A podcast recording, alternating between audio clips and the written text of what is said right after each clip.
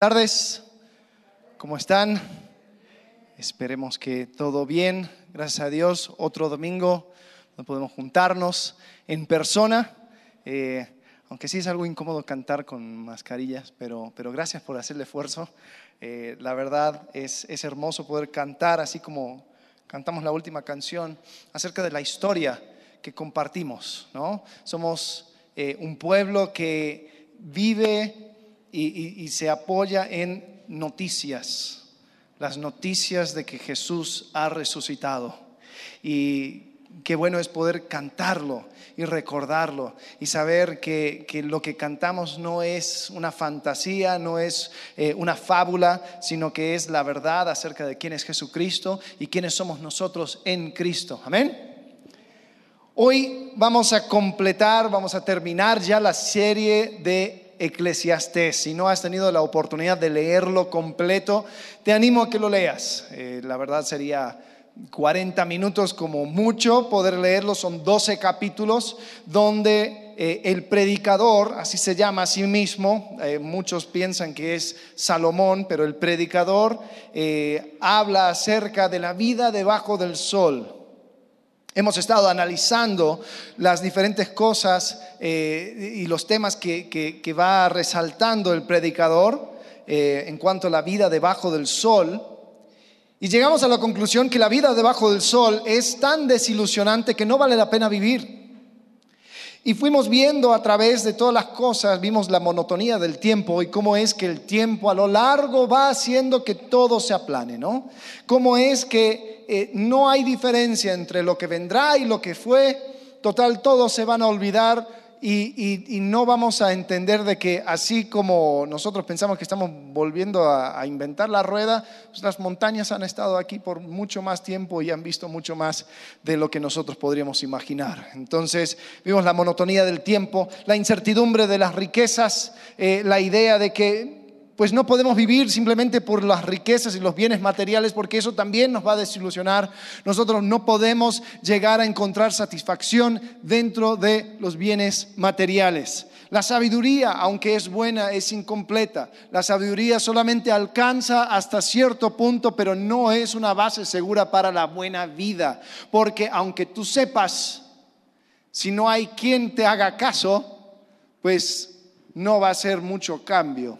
Entonces fuimos viendo eso y hoy para terminar de deprimirnos, vamos a hablar acerca de la inevitabilidad de la muerte. Porque el predicador habla en muchos momentos de Eclesiastés acerca de la muerte y dice que es algo que termina con todos, con necio y sabio, con animal y ser humano. Y la, la muerte es algo que da una finalidad a nuestro tiempo sobre esta tierra en el estado en el cual nos encontremos. Eh, algunas cosas interesantes acerca de la muerte. Primero, si estás vivo, estás en la minoría. La mayoría de la raza humana está muerta. O sea, la mayoría de las personas que han nacido y han existido sobre este planeta ya murieron. Entonces, si estás vivo hoy, espero que lo estés, estás en la minoría. Eh, en los próximos 100 años, si el apocalipsis zombie no nos alcanza, y, siguen todavía plataformas eh, digitales como Facebook, eh, dicen que van a haber más difuntos que vivos con perfiles. hay personas que ya lo experimentan, ya personas mayores que, que, empiezan a agregar a todos sus amigos y en un transcurso de 5 o 10 años, ya la mayoría ya fallecieron y uno simplemente va a su página para dejar un recordatorio o, como un tipo de lápida digital. Pero eso va a ser, Facebook va a parecer un cementerio dentro de poco tiempo, porque todas las personas que viven eventualmente mueren. Ahora, ¿cuál es la solución a esto? Bueno, está científicamente comprobado que las personas que cumplen más años viven más tiempo. Entonces, ahí está la solución. Eh, el predicador habla acerca de la muerte y dice que a todos, a todos, a todos les toca. Y si somos entre los privilegiados que pueden estar vivos para el regreso de Jesucristo, qué bendición. pero si vemos la estadística, es posible de que eso no sea nuestro caso. Entonces, aunque esperamos un regreso pronto con Jesucristo, también abrimos la puerta de que Él llegue después de que nosotros hayamos fallecido. En Eclesiastés capítulo 3, versículo 18 dice, dije en mi corazón, es así por causa de los hijos de los hombres, para que Dios los pruebe y para que vean que ellos mismos son semejantes a las bestias. Porque lo que sucede a los hijos de los hombres y lo que sucede a las bestias, un mismo suceso es. Como, como mueren los unos, así mueren los otros. Y una misma respiración tienen todos. Ni tiene más el hombre que la bestia, porque todo es vanidad. Todo va a un mismo lugar, todo es hecho del polvo y todo volverá al mismo polvo. Entonces vamos a tocar este tema difícil de la muerte. Y creo que cada ser humano ha sido afectado por la muerte de una forma u otra. Eh, no es de sorprenderse decir que cada uno de tus seres queridos, incluyéndote a ti, van a morir en algún momento. Y tal vez te va a tocar estar presente o estar, estar vivo cuando algún ser querido muera. Y eso causa dolor, y eso causa eh, heridas y causa situaciones donde nosotros tenemos que realmente lidiar con esa realidad. Quiero que sepan que el tema que vamos a tratar va a sonar algo insensible, pero es simplemente porque ese mismo dolor hace que no lo hablemos.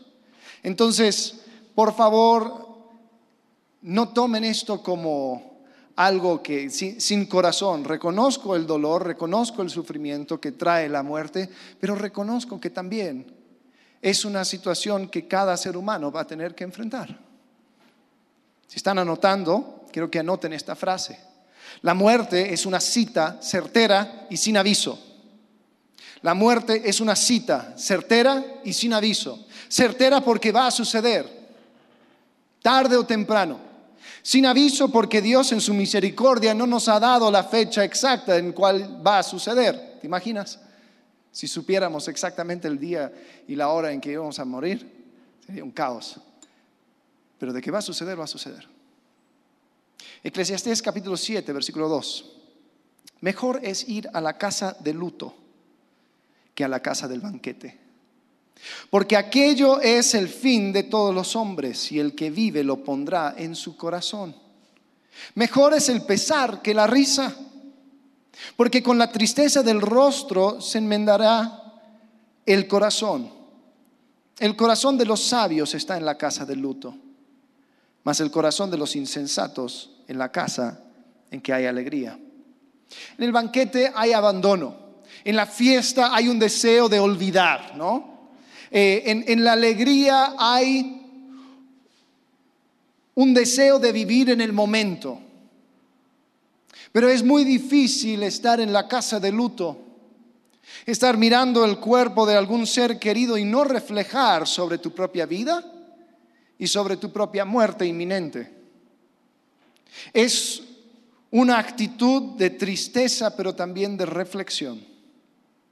Así que Hoy vamos a entrar a la casa de luto, pero no vamos a estar haciendo, no vamos a hacerlo por otro. La persona en el féretro eres tú. Y vamos a reflexionar acerca de nuestra vida y nuestra muerte. Quiero hablar acerca de tres diferentes características de la muerte. Y quiero que entendamos cómo poder absorber la realidad de que algún día vamos a llegar a ese momento. Primero, la muerte corrige nuestra perspectiva. La muerte condensa nuestros días y la muerte corta nuestra vida. Vamos a comenzar por la perspectiva. La muerte corrige nuestra perspectiva. Salmo capítulo 90, un salmo de Moisés. Él escribe en versículo 10, los días de nuestra edad son 70 años. Y si en los más robustos son 80 años. Con todo, su fortaleza es molestia y trabajo, porque pronto pasan y volamos. En Eclesiastés capítulo 3, versículo 11, Dice, todo lo, lo hizo hermoso en su tiempo y ha puesto eternidad en el corazón de ellos, sin que alcance el hombre a entender la obra que ha hecho Dios desde el principio hasta el fin. Ahora es extraño este tema de la muerte porque a cada uno de nosotros nos va a tocar, pero cada vez que llega a nuestra vida por medio de algún ser querido, nos sorprende. Es algo que como que pensáramos que íbamos a vivir para siempre. Es algo como que lo eliminamos como posibilidad de nuestra cabeza. Y escribiendo acerca de esta paradoja, así es Lewis, un filósofo cristiano, en su libro Reflexiones sobre los Salmos, habla acerca de este tema y dice así, porque estamos tan poco reconciliados con el tiempo que hasta nos asombramos de él. ¿Cómo ha crecido? exclamamos. ¿Cómo vuela el tiempo? Pareciera que la forma universal de nuestra experiencia se convirtiera una y otra vez en novedad. Es tan extraño como si un pez estuviera siempre sorprendido de lo húmeda que es el agua. Y esto sería ciertamente muy extraño, por supuesto, a menos que el pez estuviera destinado a convertirse un día en un animal de tierra firme. Lo que está diciendo Luis es que si es nuestra experiencia y nuestra realidad cada día, ¿por qué es que nos sorprendemos? Y la conclusión de Lewis es posiblemente porque en el plan original de Dios o en el plano original, Dios nos creó con eternidad en nuestro corazón. De tal manera que cuando llega la muerte, es como que no se nos actualizó el chip después de la caída. Entonces es como que, espera, nosotros no fuimos creados para esto. Nosotros fuimos creados para estar siempre vivos. Posiblemente por eso trae una ruptura tan grande. Pero la verdad es que la muerte es una experiencia común para la raza humana. Si nos ponemos a pensar, el mejor de los casos, escuchen bien, el mejor de los casos es llegar a tener el privilegio de enterrar a nuestros padres. ¿Cómo dices eso? Sí. O sea, el mejor de los casos, a nuestro parecer, es de que las generaciones vayan muriendo por capas. La tragedia real es cuando padres entierran a sus hijos. Pero aún así, ¿quién nos garantiza que así va a ser? ¿Quién nos promete que eso debe ser el proceder del mundo. Y cuando no sucede, hay una injusticia. ¿Cuántas personas han guardado amargura porque aparentemente Dios fue injusto? Al acortar la vida de alguien muy pronto. ¿Y quién es el que determina la largura de la vida? La muerte es una cita certera y sin aviso. Eclesiastés capítulo 7, versículo 15. Todo esto he visto en los días de mi vanidad. Justo hay que perece por su justicia y hay impío que por su maldad alarga sus días.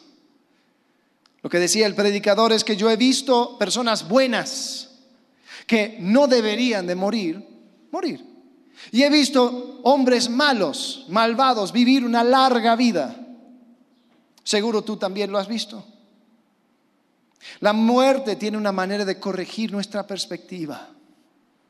Hablando de este tema con mi esposa, ella me contaba, decía, sí, mi papá, eh, aunque ya falleció, él contaba y hablaba con nosotros diciendo, bueno, imagínate, ya cuando esté viejo, ahí con tu mamá a mi lado, ahí en la playa, con nuestros nietos, caminando, compartiendo la sabiduría de, toda este, esta vida, ya con canas, ya todo arrugado, pero ahí, ahí vamos a estar. Y ese día nunca llegó para él. Pero ya se había hecho la película en su cabeza. Y posiblemente ya cuando fue enfermándose y dándose cuenta de que de aquí no salía, causó un shock bastante fuerte. Pero era a causa de que nosotros muy por dentro pensamos que la vida debería de funcionar de una cierta forma, de que nosotros podemos controlar la cita. Pero la muerte es una cita certera y sin aviso. La muerte termina siendo la cosa que pone en perspectiva la realidad de nuestra fragilidad, pero también pone en perspectiva el anhelo que tenemos, que, cada, que, que tiene cada corazón por una esperanza eterna. Y si pensamos que un Dios nos creó y nos creó con ese anhelo, pues podremos estar seguros de que Él también proveyó la forma de cumplir ese anhelo. Y te puedo decir que sí. Su nombre es Jesucristo. Él es, aquel que pudo solucionar el problema del pecado y dar y abrir una puerta para la vida eterna en la presencia de Dios. Pero la muerte corrige nuestra perspectiva. Nos coloca una vez más en la vida de los mortales y nos recuerda, todos tienen su tiempo, todos tienen su hora. La muerte es una cita certera y sin aviso. La próxima cosa acerca de la muerte es que la muerte condensa nuestros días. En Salmo 90, el mismo salmo que leímos, pero en versículo 12, Moisés dice, enséñanos de tal modo a contar nuestros días que traigamos al corazón sabiduría. Eclesiastés 11, versículo 9, el predicador hablando a los jóvenes dice, alégrate joven en tu juventud y tome placer tu corazón en los días de tu adolescencia. Y anda en los caminos de tu corazón y en la vista de tus ojos, pero sabe que sobre todas estas cosas te juzgará Dios. Quita pues de tu corazón el enojo y aparta de tu camino el mal, porque la adolescencia y la juventud son vanidad. Acuérdate de tu Creador en los días de tu juventud, antes que vengan los días malos y lleguen los años de los cuales digas, no tengo en ellos contentamiento. Y todo el capítulo 12 es una descripción poética acerca de la vejez y habla acerca de las manos que tiemblan, de los ojos que ya no ven, del cuerpo que se despierta temprano, eh, de los oídos que ya no escuchan. Pero con la muerte pasamos de medir la vida en, por días a sintetizar todo en una sola unidad, una vida. Los que manejan computadoras saben lo que es el, archivo zip, ¿no? Eh, es una manera de agarrar un montón de archivos y haces algo y termina siendo un solo archivo. Bueno, la muerte tiende a zipear nuestros días y terminamos con un solo archivo la vida de tal persona. Esta es la vida. Eh, sacamos un calendario nosotros y medimos nuestra, nuestra vida por días, ¿no? Vemos lo que vamos a hacer mañana, tal vez hasta lo, hasta lo vamos viendo hora por hora. Después vemos nuestra semana, cómo va nuestra semana, cuáles son las cosas que quiero hacer este mes. Cuando miramos hacia atrás, decimos, ¿y cómo estuvo ayer? cómo fue la semana pasada, a ver cómo estoy cumpliendo las cosas que, quise hacer este año. No se preocupen, este año fue de chocolate, así que todo, todo lo que quisieron hacer va a ser en 2021. Pero, pero lo medimos de esa forma, ¿no? Es decir, vivimos en los cuadritos del calendario. Ahí estamos, midiendo la vida por cuadritos. Bueno, va a llegar un día donde ya no hay más cuadritos. Algún día va a tocar un hoy sin mañana. Algún día vas a pensar que vas a continuar midiendo tu vida por días, pero ya no va a llegar. me sucedió el viernes que escuché la noticia de una mujer muy querida de la iglesia de mi papá, donde yo crecí, eh, que parece que son de esas mujeres que, vinieron con el edificio, porque siempre, siempre estuvo. Eh, su familia siempre fue parte de las actividades de la iglesia. Eh, yo cuando estaba encargado de los jóvenes pude ver a, sus jóvenes, a sus hijos crecer y me mandan un mensaje diciendo, oren eh, porque eh, tiene problemas cardíacos, la están, la están llevando al hospital y en menos de una hora dijeron que ya había fallecido.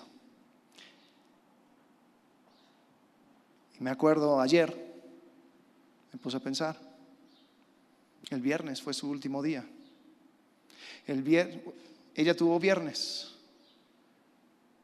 y nosotros aquí en el sábado estamos, pero sábado nunca llegó para ella. Va a llegar un día para todos, un hoy sin mañana. Y cuando eso sucede, ya empieza a comprimirse tu vida. ¿Qué quiero decir con esto? Bueno, la primera compresión sucede en el funeral. Cuando arman tus seres queridos algún tipo de programa y en un espacio de 45 minutos a una hora tratan de describir tu vida y empiezan a hablar acerca de quién fuiste. No hablan acerca de cómo estuvo ayer ni la semana pasada. No, no, no. Tratan de sintetizar absolutamente toda tu vida, obviamente hablando cosas buenas, pero es una compresión de tu vida. La segunda compresión sucede en la lápida, donde tu familia, la familia, las personas más íntimas, tratan de escoger una frase o dos que describen quién fuiste. No hay mucho espacio porque si no cobran más. Entonces tratan de hablar acerca de tus relaciones, que fue padre, que fue hijo, que no sé qué, esposo, lo que sea, y algunas características que resaltaban, que era amable, que era esto, que era lo otro, que era bueno, etcétera, etcétera, etcétera. Una compresión. Lo que antes se medía por días, ahora se comprime en un evento, se vuelve a comprimir en unas frases y la última compresión sucede hasta abajo de la lápida donde hay dos fechas, nació, murió, y entre medio una raya. Y esa raya es tu vida. O sea, pasamos de vivir la vida en cuadritos a hacer una rayita.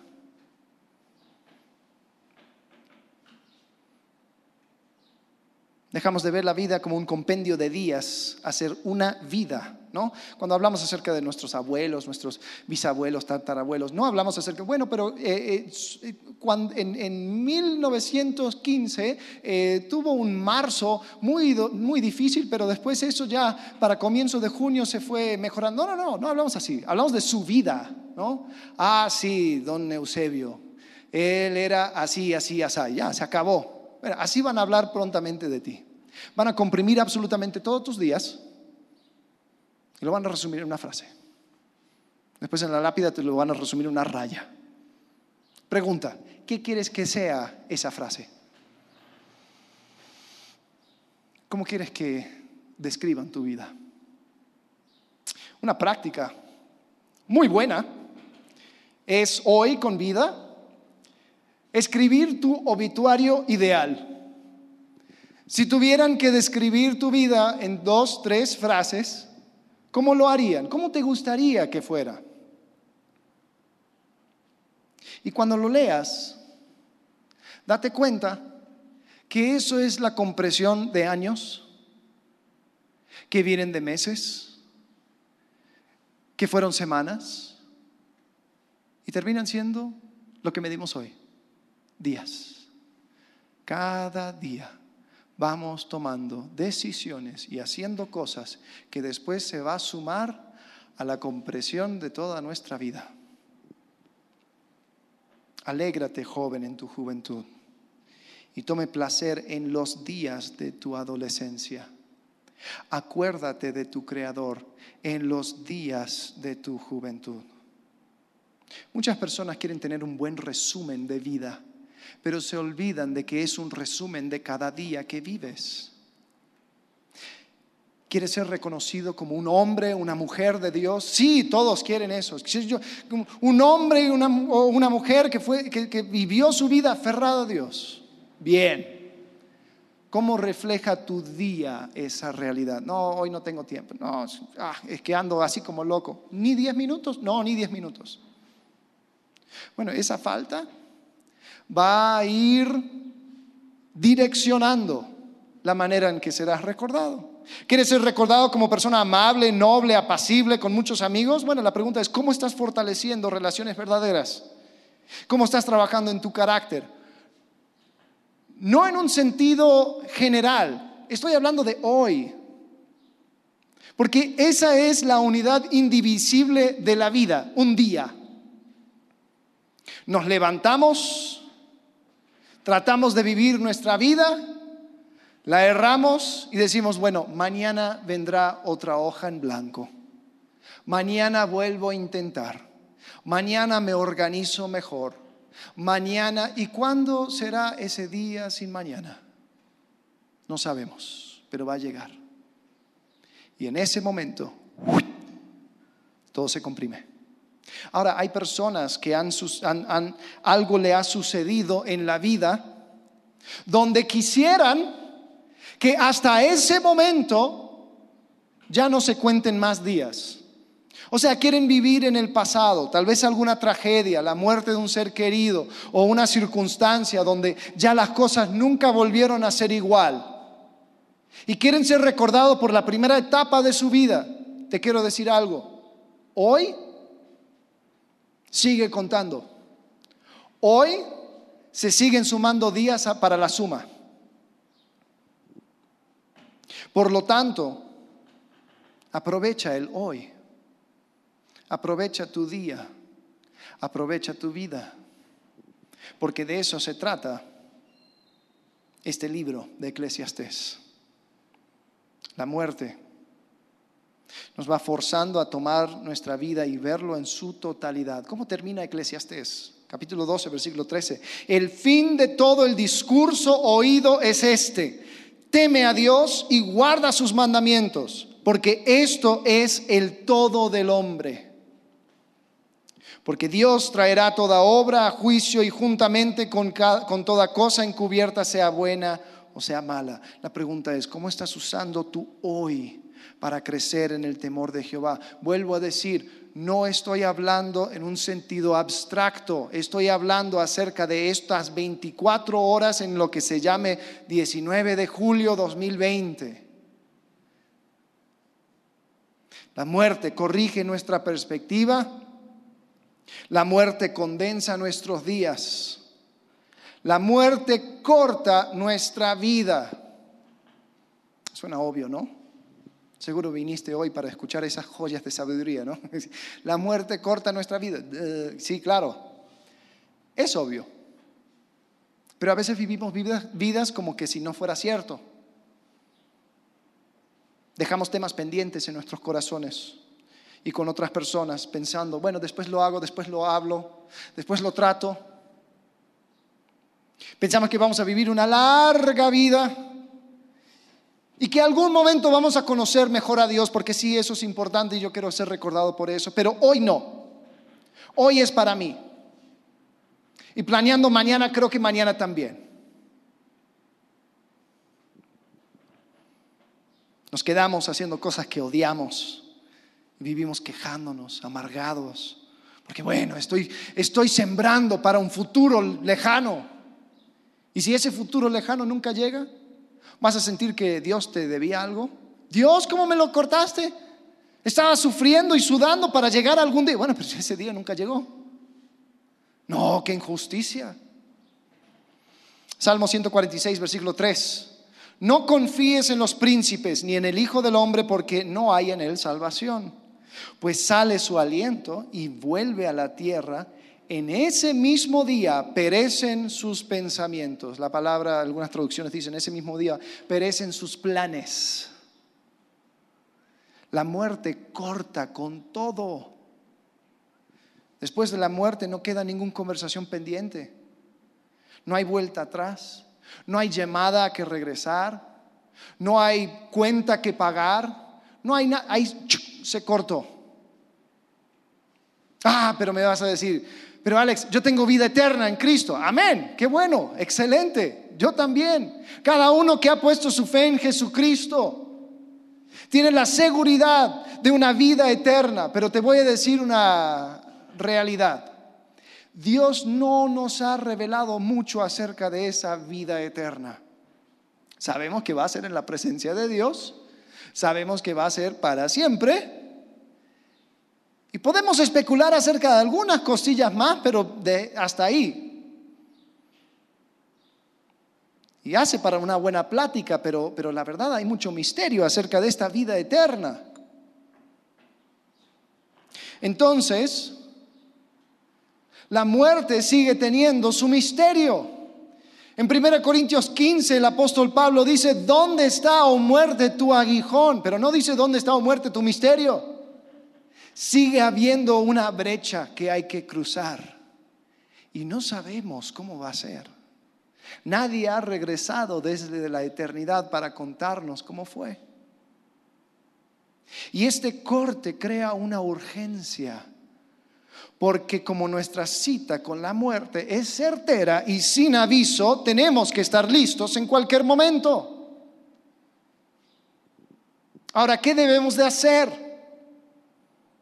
En Hebreos capítulo 3, versículo 13, dice, antes exhortaos los unos a los otros cada día, entre tanto que se dice hoy para que ninguno de vosotros se endurezca por el engaño del pecado. Versículo 14, porque somos hechos participantes de Cristo con tal de que retengamos firme hasta el fin nuestra confianza del principio. Entre tanto que se dice, si oyeres hoy su voz, no endurezcáis vuestros corazones como en la provocación. Me encanta esa frase. Entre, tanto que se dice hoy. Nuestra vida está compuesta de muchos hoyes hasta que llegue aquel hoy sin mañana. Entonces el hoy es donde tenemos que aprovechar. ¿Qué hay que hacer hoy? Hoy hay que aprovechar el día primero. En Eclesiastés 8:15, y creo que es el mensaje que, que va abarcando todo el libro, es aprovecha el día, aprovecha el momento, disfrútala. 8.15 dice, por tanto, alabé yo la alegría que no tiene el hombre bien debajo del sol, sino que coma y beba y se alegre, y, es, y que esto le quede de su trabajo todos los días de su vida que Dios le concede debajo del sol.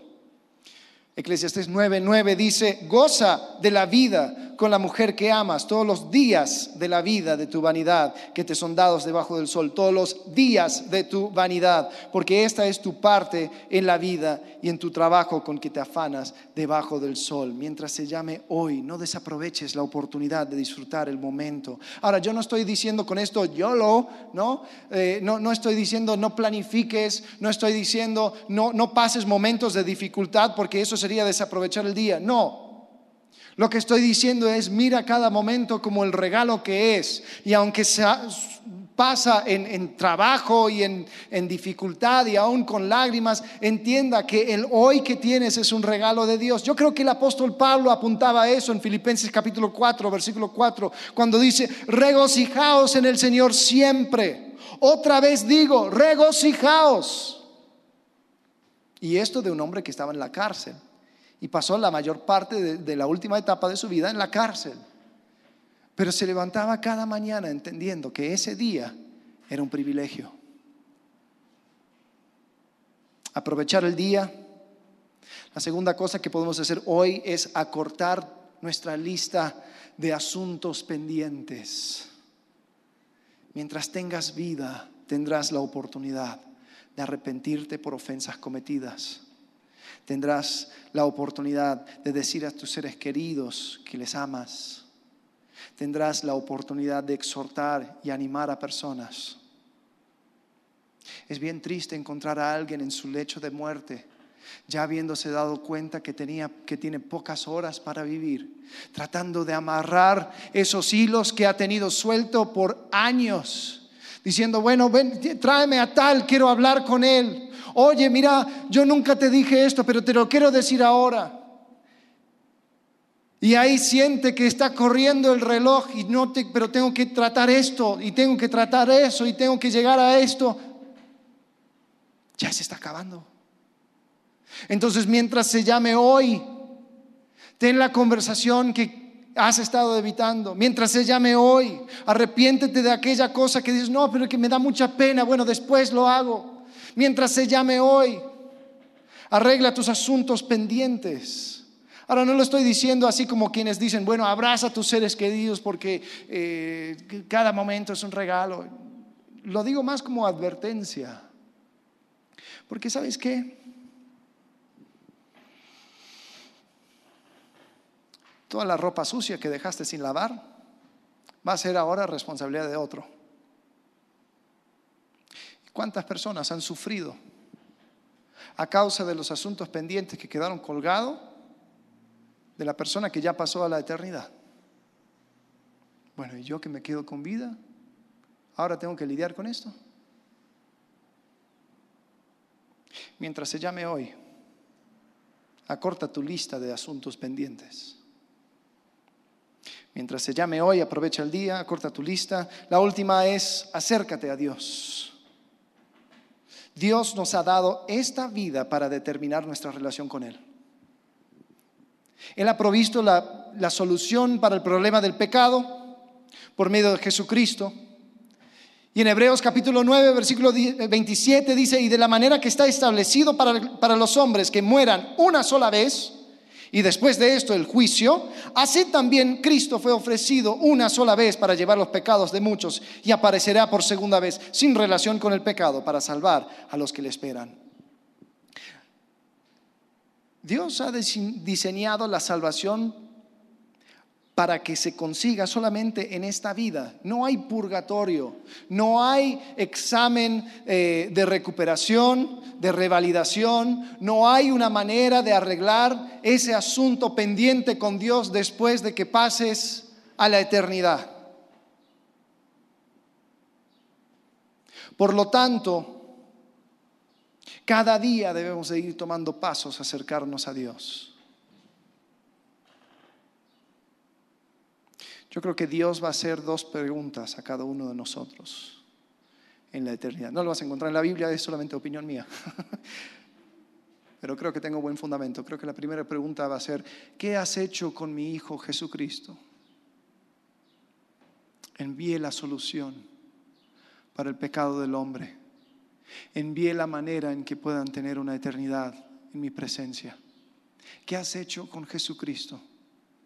Te lo mandé te lo presenté. Tú supiste acerca de Él. Te mandé mi escritura para que pudieras aprender, para que pudieras tomar un paso de fe. ¿Qué has hecho?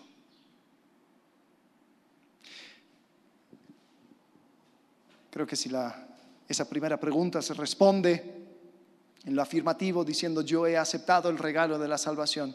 Yo he reconocido que Jesucristo es mi Salvador. Yo he reconocido que no hay salvación fuera de Él, que nadie llega al Padre sino por Él. Yo he reconocido que solamente por medio de Él tengo esperanza de vida eterna. Creo que la, pregunta, la segunda pregunta será, muy bien, ¿qué has hecho con la vida que te regalé sobre la tierra? ¿Cómo lo has aprovechado? ¿Cómo lo has usado? Te di la oportunidad como ser, ser humano creado a la imagen y semejanza de Dios para extender mi reino y reflejar mi carácter y mostrar quién soy delante de los hombres. ¿Qué has hecho?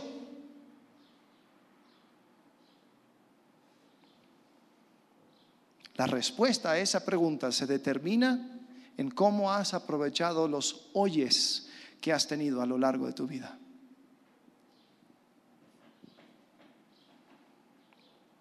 La muerte corta la vida, pero no lo finaliza. El ser humano tiene un alma eterna que pasa que pasará la eternidad o en la presencia de Dios o eternamente alejado de él. Pero sabes que la vida abundante que Dios tiene para nosotros se vive hoy. Se vive en esta vida la oportunidad de ser parte de lo que Dios está haciendo en esta tierra. Se aprovecha hoy. Qué triste es tener personas llegar a la eternidad, pero como dicen en, el libro de Judas, así como por fuego. Sí, sí, sí, él consiguió su seguro contra el fuego, su póliza de seguro. Ah, muy bien. Y la vida abundante, no, no, no, la vida lo manejó por su cuenta.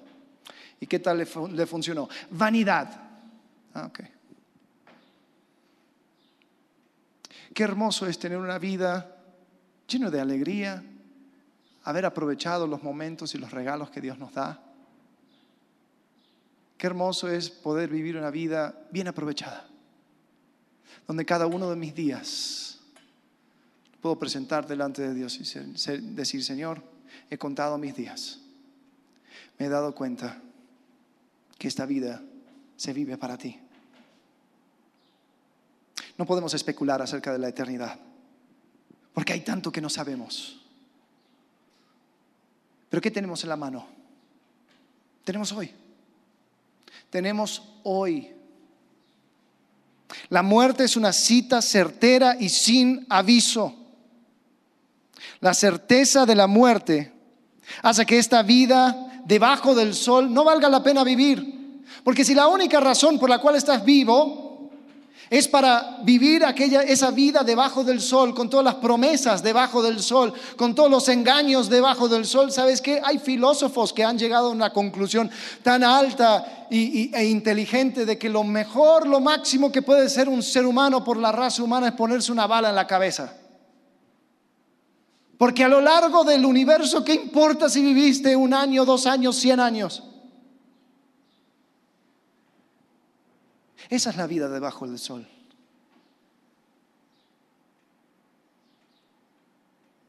En 1 Corintios 15 dice, si Cristo no ha resucitado, entonces somos los más dignos de conmiseración de todos los hombres. Pero después aclara y dice, pero ciertamente Cristo ha resucitado. Y primicias de los que han muerto es Él. Qué increíble saber de que en Cristo tenemos una esperanza. En Cristo tenemos una vida, vida abundante. En Cristo podemos saber que vamos a pasar la eternidad en su presencia. En Cristo podemos vivir la vida debajo del sol, pero con una esperanza más allá del sol. Y solamente esa vida en Cristo vale la pena vivir.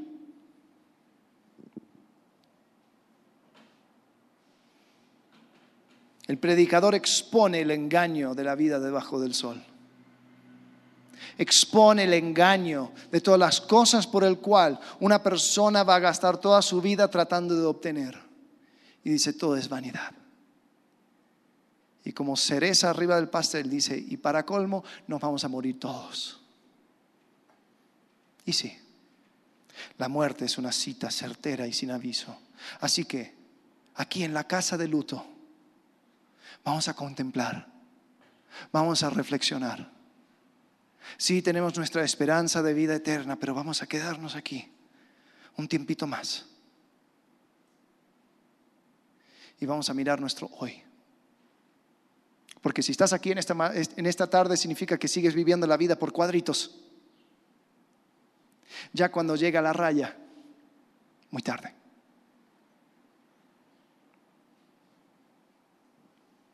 Vamos a vivir como peregrinos en esta tierra entendiendo que nuestra ciudadanía está en el cielo, entendiendo que nuestra esperanza está en Cristo. Y vamos a saber que si Dios llega hoy vamos a poder responder con certeza esas preguntas, si es que nos lo llega a hacer. ¿Qué has hecho con Jesucristo, mi Hijo? ¿Qué has hecho con tu vida? Con los días que te regalé. Oremos. Padre, gracias porque nos has dado este libro. Señor, para mirar y, observar el engaño de la vida debajo del sol. Señor, la muerte nos va a tocar si es que tú no llegas antes. Y Padre, queremos estar listos y preparados para ese momento. Llegue cuando llegue. Señor, ayúdanos a contar nuestros días, a tener un corazón de sabiduría. Ayúdanos a entender, Señor, que esta vida corta es para ti y para tu gloria. Y Señor, si hay una persona en esta tarde que no te ha conocido todavía, que todavía no ha resuelto esa primera pregunta acerca de tu Hijo Jesucristo, Señor, que hoy, mientras se llame hoy, puedan resolver esa pregunta.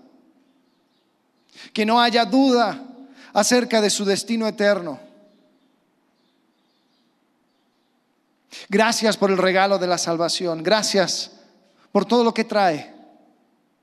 El perdón de pecados, la regeneración de nuestra alma, la justificación por medio de tu Hijo. Gracias. Señor, ahora queremos vivir cada día reflejando quién eres, imitando lo que tú has hecho, agradecidos. Señor, por esta salvación tan grande. En el nombre de Cristo Jesús. Amén.